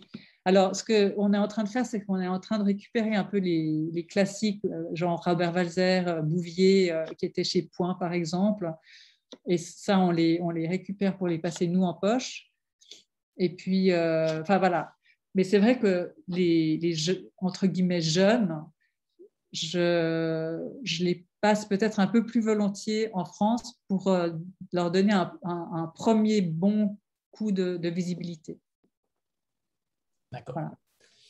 Euh, j'avais une question par rapport, euh, on a reçu euh, il y a déjà très longtemps les éditions La Baconnière également, mais comment a, évolué cette littérature romande? Est-ce qu'elle a des axes spécifiques Et je pense notamment peut-être, vous en parliez tout à l'heure, au, voyage, à s'expatrier en dehors des frontières suisses. Est-ce qu'il y a des, thématiques ou un style particulier roman J'imagine que non, mais sait-on jamais Est-ce qu'il y a aussi une thématique sur l'introspection, sur euh, le regard par rapport à l'autre. Euh, est-ce qu'il y a quelque chose de, prégnant? Ben, Disons, euh, oui et non. dans, les années 70, il y a un, éditeur que, j'admire beaucoup qui s'appelle Bertil Galland, qui avait autour de lui tous les grands, hein, Chesset, Bouvier, enfin, je ne vais, pas trop citer de noms parce que vous ne les connaissez pas forcément, mais enfin des, auteurs importants. Euh, et lui, il avait un, assez bon sens de la communication et il a, dit, euh, il, a édicté le, label euh, littérature romande. Donc la littérature romande, c'était une littérature rigoureuse parce qu'il y avait une culture, a une culture protestante, c'est une, littérature proche de la nature euh, parce qu'on a, une nature très prégnante en, Suisse romande, avec les montagnes, comme je vous disais, euh, les lacs. Euh, parce que Rousseau aussi, hein, Rousseau est né à Genève, il est, très important pour nous. L'œuvre de Rousseau est beaucoup lue c'est aussi la littérature du doute euh, et de l'introspection. Je ne sais pas si vous connaissez euh, le journal d'Amiel qui fait euh, des centaines de milliers de pages. Il a, il a, écrit son journal toute sa vie et il passe son temps à striturer le, nombril sur, sur des dizaines de milliers de pages. c'est aussi la une littérature d'une certaine forme de liberté de la langue grâce à Ramu. c'est vrai que là, il est 8h20, ça fait une heure et demie que je parle et je n'ai pas encore parlé de Ramu. C'est un vrai scandale. C'est vrai, c'est vrai. Mais on vous pardonne parce que les autres étaient tout aussi passionnants. Mais Ramu, c'est le grand auteur suisse qui, euh, enfin moi, si je l'aime tellement, c'est parce qu'il a malmené la langue. Euh, on lui a reproché, il, a été, il était publié par, euh, par Grasset, et on lui a reproché à un moment donné de faire exprès de, mal écrire le français. Et c'est vrai que il, a, il a inventé une langue. Il a, on, appelle ça, lui appelait ça la langue geste. C'est une langue qui cherchait à être au plus près de ses personnages et qui euh, sonne de telle sorte que quand on entend le personnage parler, on le voit aussi et on le voit bouger. Et euh, c'est des, des, des, verbes qui peuvent être à l'infinitif, c'est des pronoms qui sont bizarres et c'est des tournures qui sont, qui, qui, voilà, effectivement, qui maltraitent un peu le français, mais qui sont toujours tout à fait étudiées et qui ont toujours le but d'être expressives, très, très, très expressives. Donc voilà, et c'est une manière de se libérer du joug du français académique euh, euh qui euh, est le seul à être juste. Alors qu'en France, ben, c'est comme en, Suisse romande. Enfin, vous avez, vous avez des, des, dialectes au nord, au sud. Enfin, il y a plusieurs. En fait, Ramu disait il y a autant de français que d'interlocuteurs de la, enfin, de locuteurs de la langue française. Et je pense que, je pense que c'est bien d'aller le plus possible dans ce sens-là, en fait, de s'approprier le français le plus possible. donc je suis de nouveau en train de m'égarer, pardon, on est en train de parler de la littérature romande, ses spécificités. Bon, et puis encore une dernière euh, spécificité, ça peut être ce, dont on parlait tout à l'heure, le fait de, de nouveau, je pense que ce n'est pas propre à la Suisse romande, mais le fait de ne pas être à Paris, euh, il y a une forme d'indépendance et une forme de, liberté qui peut être intéressante. Maintenant, euh, voilà, je, pense que bah, c'est aussi des gens qui doutent peut-être plus, qui sont moins affirmatifs qui sont plus timides, qui sont plus observateurs qu'acteurs, qui sont moins euh, à, inventer des grosses fictions avec beaucoup d'action. Mais voilà, je pense que ça, c'était vrai dans les années 70, 80, 90. Mais aujourd'hui, euh, comme je vous le disais, cette nouvelle génération, elle, est, elle a beaucoup plus confiance en elle. elle est, vous avez plus de fiction que de récit. Hein, avant, on était beaucoup plus dans le récit. Euh, oui, il y a peut-être une chose qui est, spécifique. C'est le fait que la Suisse pas, les Suisses n'ont pas vécu la guerre.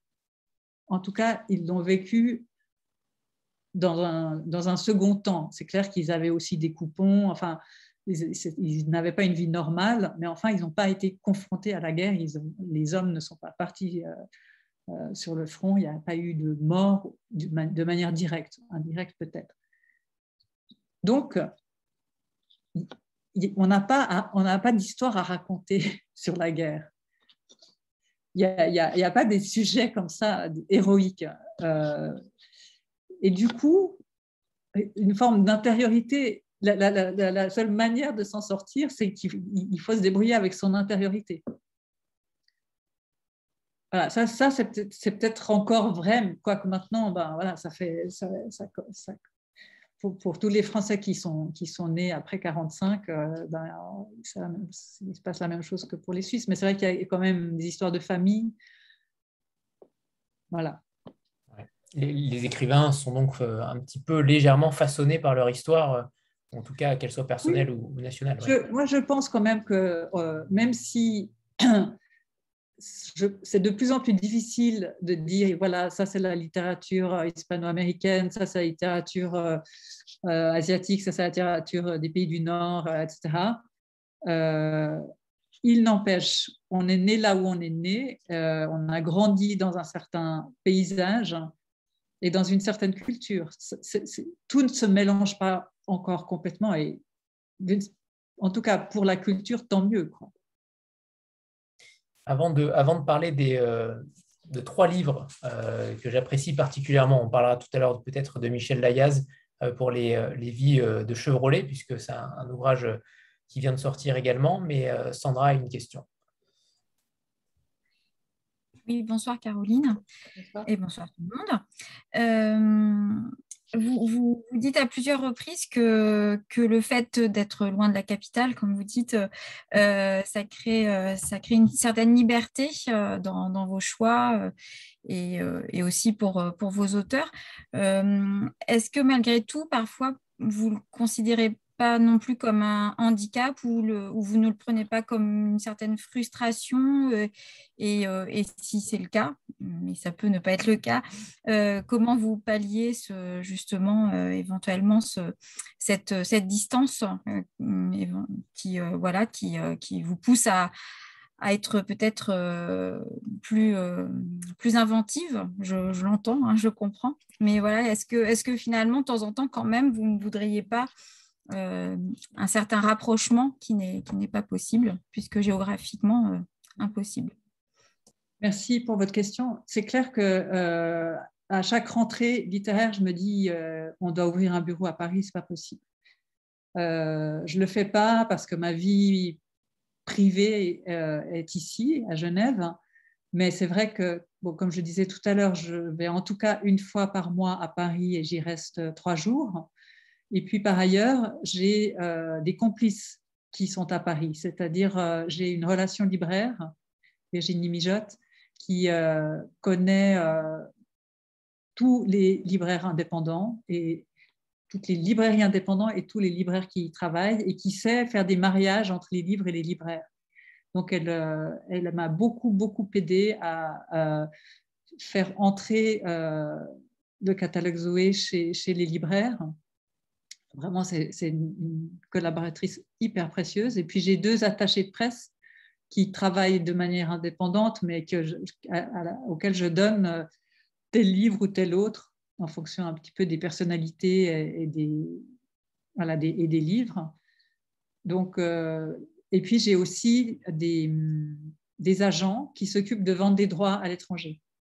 Donc, euh, si, euh, Ivera, si Ivera Show est traduit en 15 langues, c'est grâce euh, à Pierre Astier et Laure qui prospectent dans le monde entier pour, pour, pour, vendre ces droits. Donc, si vous voulez, si on n'est physiquement pas à Paris, et c'est vrai qu'on devrait, parfois je me dis qu'on devrait l'être quand même plus souvent que ce que je fais, mais je vais aussi en France ailleurs, hein, donc c'est compliqué d'être. Enfin voilà, on ne peut pas se dédoubler. Euh, qu'est-ce que je disais que oui, si je suis le plus possible à Paris, mais pas assez. Et euh, en, revanche, j'ai des collaborateurs qui ne sont pas salariés Zoé, mais euh, qui ont des mandats et qui sont extrêmement précieux. Et puis, heureusement, le mail existe. Hein. donc, j'ai beaucoup de contacts avec euh, ben, les journalistes euh, et les libraires, mais plutôt les journalistes par mail aussi. Anne, c'est à toi. Oui, bonsoir. j'ai une question. Alors, je comprends l'évidence du, pas du rapprochement, mais du fait que vos livres soient lus. D'ailleurs, j'ai deux livres, moi. J'ai été surprise de voir qu'ils étaient imprimés en France vous n'imprimez jamais en Suisse Ça, c'est ma première question.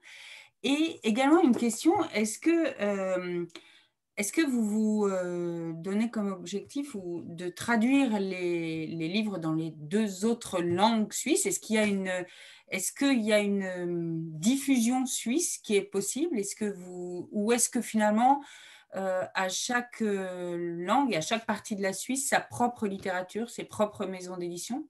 Oui, oui, je commence par cette question-là.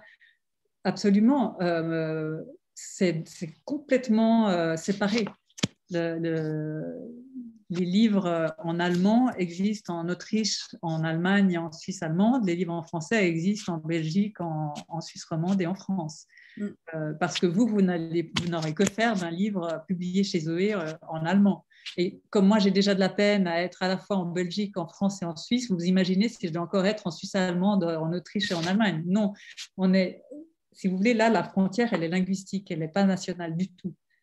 Euh, par ailleurs, c'est une grosse question euh, à chaque votation. Vous savez qu'on vote tout le temps hein, sur le prix du lait comme sur des grandes choses en Suisse eh bien, il y a euh, une différence entre les Suisses allemands et les Suisses romandes, toujours. Bon, mais ça, c'est une autre question. Et si je ne.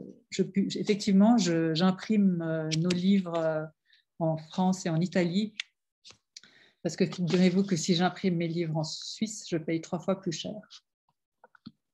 Voilà, c'est simple. Hein. Dans le coût de la vie en Suisse, c'est délirant et tout est très très cher et les éditeurs ne sont pas des gens très riches, donc euh, voilà, on a des solutions euh, comme celle-là.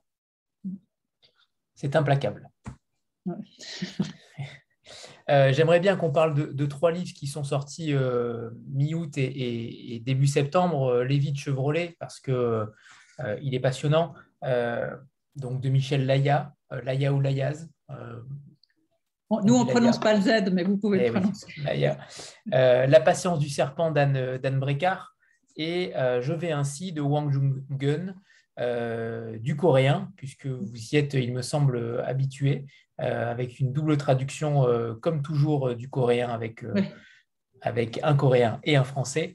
pour le coup, j'aimerais bien qu'on parle de ces trois livres qui sont sortis à la rentrée. Ok, merci. Alors, Je vais ainsi, c'est une traduction que nous avons reçue toute faite par la poste. Probablement parce que les traducteurs, c'est un couple, elle est coréenne, il est français, elle est, elle est enseignante à Didalco, euh, euh, avait probablement repéré euh, Elisa, mais euh, c'est vrai que c'est pas encore une habitude, mais c'est un début d'habitude. Hein. Moi, la littérature asiatique, c'est vraiment par Elisa du Sapin que, je l'ai approchée, elle m'a fait lire beaucoup d'auteurs euh, et, plus je lis, plus j'aime et, je, m'en rapproche. Je vais ainsi, c'est un roman choral avec euh, trois enfants qui ont grandi un peu ensemble et tous les trois d'une manière très particulière. Ce sont deux sœurs et un petit garçon qui vivaient euh, dans la même maison, une maison très spéciale parce qu'elle était, c'est une espèce de, sous-sol séparé en long par une paroi euh, et avec une logique un peu circulaire puisque la salle de bain et la cuisine étaient partagées aux deux extrémités. Et l'autre chose en commun euh, qu'avaient ces deux sœurs et ce petit garçon, c'est que chacun enfin, les deux familles avaient perdu le père. Le, père est, mort euh, dans chacune de ces deux familles. Et du coup, il y a des rituels euh, qui se sont inventés pour faire exister ce père disparu, chaque fois de manière très spéciale. Et la troisième chose qui rapproche ces, enfants, qui rapprochait ces enfants, c'est la cuisine mais je crois que c'est le, cas pour toute la littérature coréenne. La cuisine est omniprésente. Et, euh, la cuisine est omniprésente, elle, symbolise, je ne crois pas que je suis capable de vous expliquer ce qu'elle symbolise, mais il y a un rapport avec le corps que, j'aime énormément. Comment, peut-être que c'est mon, passé euh, avec la danse contemporaine, il me semble que le corps, la manière de manger, la manière de, de bouger, dit beaucoup de qui on est. Comment on mange, comment on se déplace, comment le corps est dans l'espace, eh bien, c'est toujours très précis et très présent dans la littérature asiatique. Euh, donc, ce sont ces trois personnages qui se souviennent de leur enfance, ils sont au début de leur âge adulte, et euh, ils, ont, ils ont chacun une manière très différente de percevoir la même réalité qu'ils ont pu vivre enfant, puis aujourd'hui en tant qu'adulte. Donc, ce n'est pas ces livres où on a la même situation vue par trois personnages différents, parce que quand même, la situation évolue. Donc, l'histoire avance à mesure qu'on donne la parole à chacun des trois personnages. Mais il y a trois parties dans le livre et chacune des parties est prise en main par un des trois personnages. C'est une langue, euh, euh, là aussi, euh, pas mal de dialogues assez, assez brusques.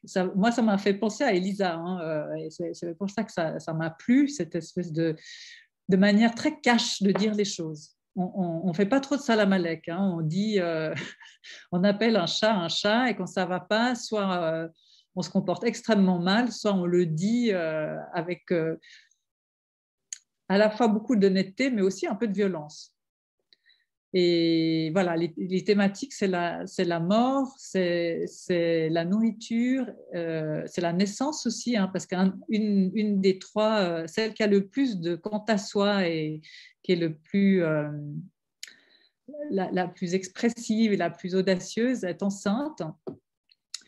Et euh, elle, est, complètement euh, offusquée de la manière que son, son amoureux a de se comporter dans sa famille. Elle trouve, que, elle, trouve, elle trouve que la mère se fait piétiner par les hommes de la famille et elle décide que finalement elle préfère avoir seule son enfant alors que sa sœur, qui est beaucoup plus conservatrice, beaucoup plus prudente et, craintive, est, totalement affolée par la décision de, cette femme qui est, enceinte. Et puis le troisième, le garçon, savait, enfin, il a un grand, il a un secret euh, qui va finir par être dévoilé, dont je ne vais pas vous parler parce qu'il s'agit de ne pas spoiler le livre, de ne pas les Québécois disent, je ne sais pas si l'un d'entre vous sait le terme absolument joli pour ne pas raconter l'histoire. Divulgacher. Divulgacher, voilà. Le nouveau mot préféré de, François Munel. Oui. Euh, les vies de Chevrolet. Alors, Michel Laya, c'est un auteur euh, zoué depuis de nombreuses années qui, euh, a une, écriture extrêmement euh, fluide, aisée, rapide, joueuse. Et là, dans ce livre, il, euh, il raconte l'histoire très romanesque de Louis Chevrolet, parce que derrière la marque de la voiture Chevrolet se cache un homme qui pourtant n'a jamais touché un centime de ces voitures vendues à son nom. C'était un, Suisse qui vivait euh, dans la ville de la Chaux-de-Fonds. C'est une ville qui est à 1000 mètres d'altitude dans le Jura. Famille euh, très nombreuse, euh, pauvre, d'horloger, et qui, n'arrivant pas à joindre les deux bouts, va s'installer à Beaune, en Bourgogne. Et là, le, Louis quitte l'école assez tôt parce qu'il découvre une compétence très très aisé euh, avec le vélo. Il travaille pour un réparateur de vélo et comme la famille est pauvre, euh, ben, dès qu'il y a un petit salaire qui peut venir, euh, on le prend. Donc il arrête l'école, il, se fait repérer, il voit un moteur, il comprend comment ça marche. Il part à Suresnes, hein, en banlieue parisienne, pour travailler dans les usines d'Arak. Il s'ennuie, il veut plus, il veut surtout la voiture. Il a été fasciné par une voiture qu'un Américain euh, conduisait euh, un jour à Beaune. Et cet Américain lui a chuchoté dans l'oreille qu'il fallait qu'il vienne euh, vivre aux États-Unis. Et effectivement, il va d'abord au Canada et ensuite à New York et il travaille euh, chauffeur pour Fiat d'abord, enfin des, voitures italiennes. Et c'est vraiment quelqu'un qui, sans avoir fait d'études, il voit un moteur, il sait dessiner un moteur, il sait construire un moteur et il sait conduire. Donc il devient à la fois euh, ingénieur et pilote. Et c'est le début, euh, c'est donc là je vous parle de, 1910-1912, c'est le début, on est juste après la révolution industrielle, donc c'est une période d'effervescence assez extraordinaire où euh, on est au début de beaucoup de choses, et notamment au début de la voiture et au début des circuits automobiles de course. Et il, y a, des descriptions de courses absolument invraisemblables où on, les fait courir sur du sable, sur des briques, on, essaye toutes sortes de revêtements, il y a des accidents, il y a des morts sans arrêt. C'est ces, espèces de machinistes qu'on voit aujourd'hui au bord des circuits qui viennent dès qu'il y a un accident qui court pour aider, eh ben, euh, en 1910, ils sont à la place du mort dans la voiture. Et euh, régulièrement, ils giclent parce que la voiture n'a pas su prendre le virage et puis, et puis ils meurent.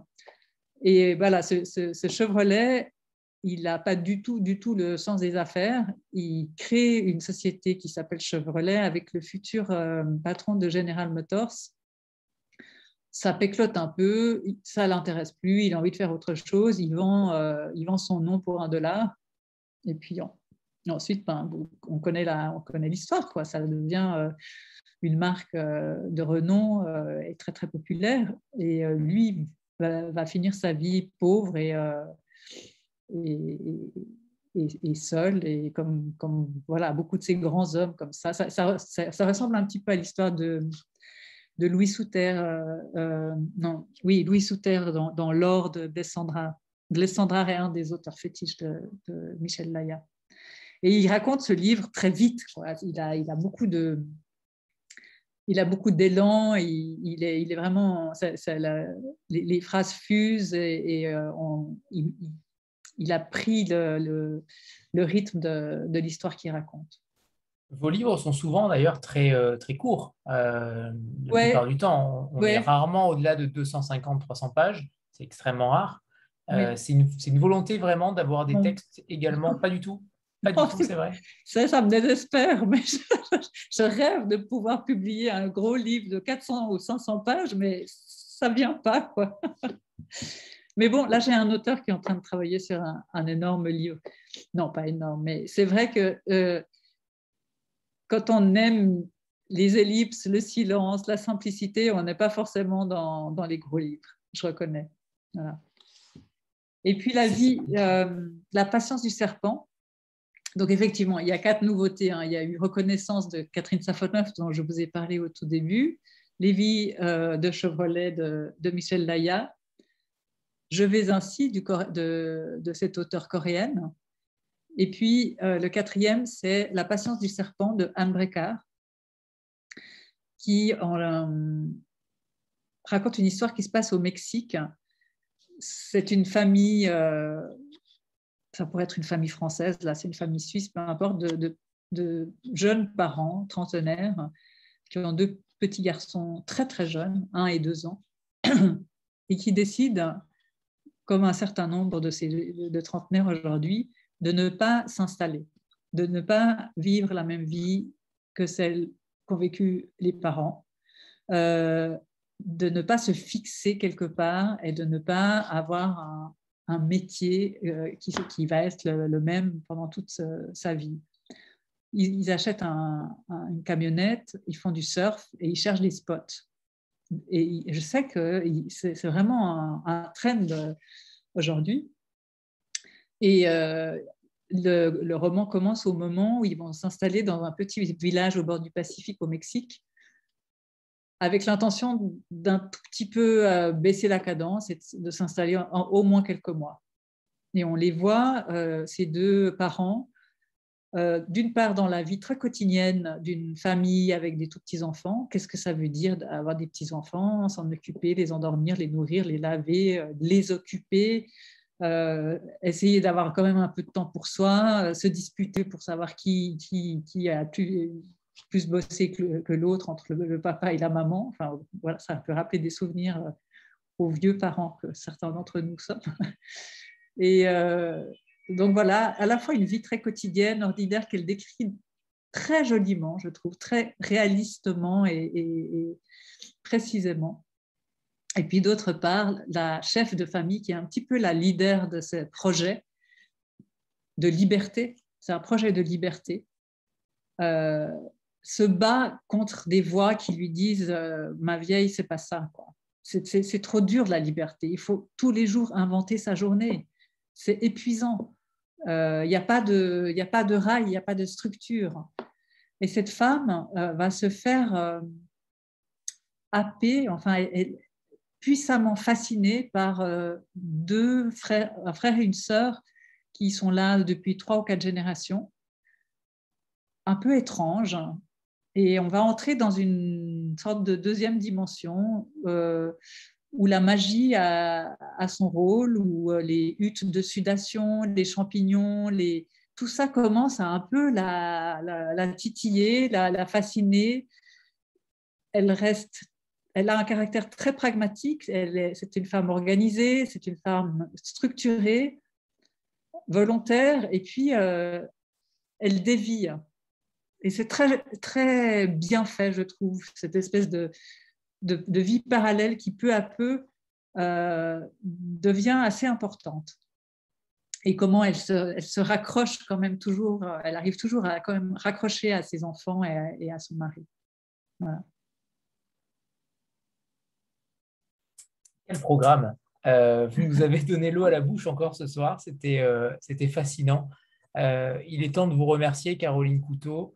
Euh, merci infiniment pour cette rencontre parce que je vous découvre derrière, en tout cas, je, ne découvre pas euh, les livres Zoé, mais je découvre euh, l'éditrice et c'était un, pur bonheur de vous rencontrer. et j'espère qu'on aura l'occasion d'organiser d'autres rencontres avec des auteurs parce que ah je, trouve véritablement que vous êtes l'ADN de ces rencontres-là. laisser la parole aux éditeurs, aux éditeurs de petite et moyenne taille, pour faire découvrir à d'autres euh, ce que vous produisez et vous le faites avec brio. Alors euh, vraiment, merci de votre passion et de votre engouement pour, pour le catalogue que vous défendez. Ben, merci à vous, Anthony. Vous avez vraiment mené le. J'aurais pas pu parler autant sans vous. Vous m'avez relancé, enfin vous tous. je suis honorée et je vous remercie. Pour moi, c'est évidemment très précieux, hein, ce genre d'occasion parler un peu plus longuement des livres euh, et du catalogue et du, et du travail. Euh, c'est un plaisir. Euh, donc, enfin, même par Zoom, on sent l'écoute, donc c'est joli. Vraiment, merci. plaisir partagé et vous revenez quand vous le voulez. Voilà, c'est dit. Merci infiniment à tous et bonne soirée. Au revoir tout le monde. Bonne soirée. Au revoir. Au revoir tout le monde.